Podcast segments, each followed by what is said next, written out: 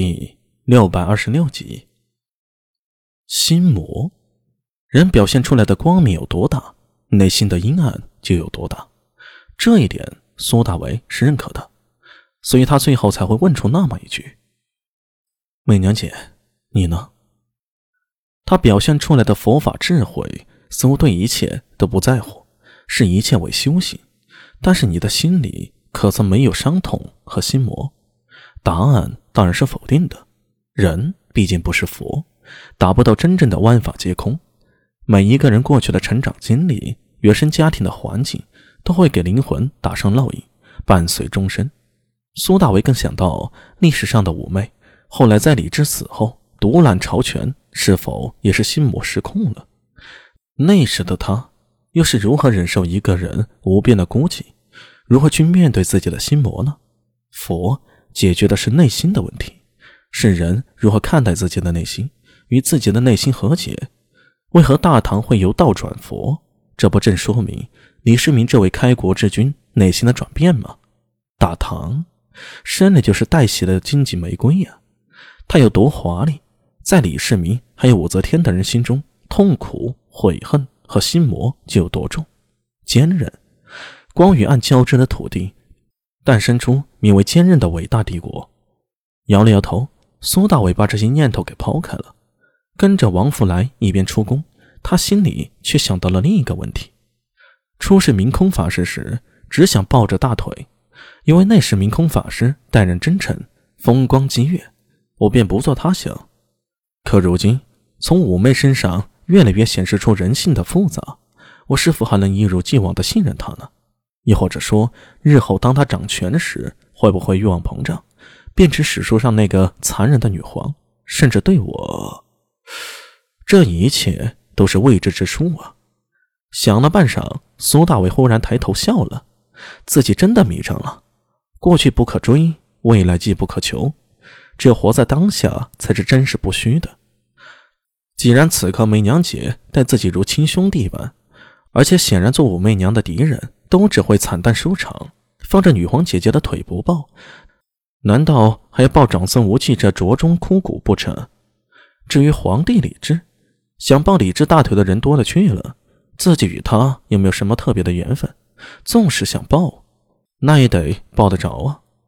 更何况李治死在武则天前面，有武媚娘这个最秃的大腿，不抱才是傻。至于将来的事儿，将来再说吧。只要自己不站在女皇的对立面，谁会无缘无故的去砍掉自己的左膀右臂呢？这是怀疑女皇姐姐的智商吗？跟着王福来一路走着，感觉先前那阵子亢奋的精神渐渐消退了。苏大为又觉得疲乏起来，脑子里还隐隐想到一个问题：我这次是逃狱出来的，恐怕得等到姐姐从陛下那儿讨来赦免令才行，否则要是去了长安县。只怕会让县君裴新姐为难呀。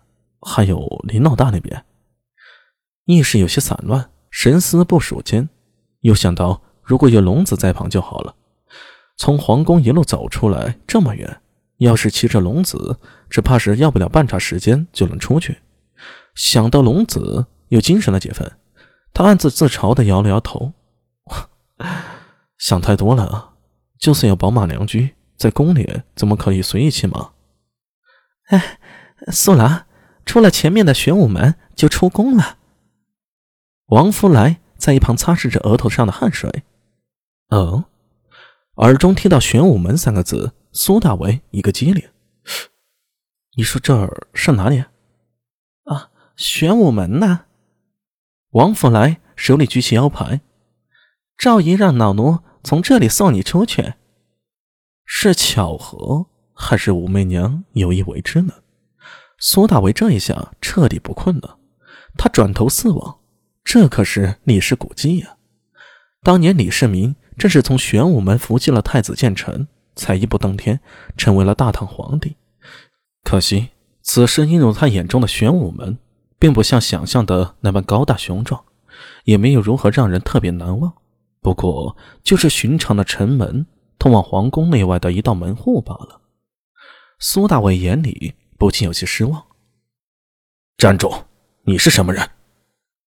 一声严厉的喝声突然响起，这声音中气十足，带着金石之声。苏大为下意识地看了过去，只见一个身上着银甲的将军，手持铁枪，站在玄武门旁边，正向着自己怒看过来。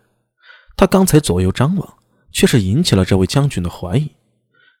一旁的王福来忙迈着小碎步跑上去：“哎哎，将军息怒，奴才奉上令办差，现送这位大人出去。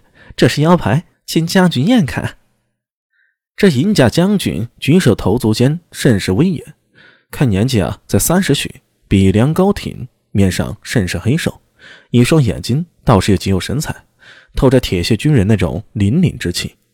不过站在这将军身边的其他臣卫就显得懒散许多了，一个个持着枪立在城门旁，显得有些没精打采。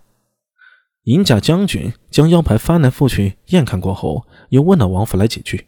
才点了点头，腰牌没问题，你们走吧。啊，谢将军。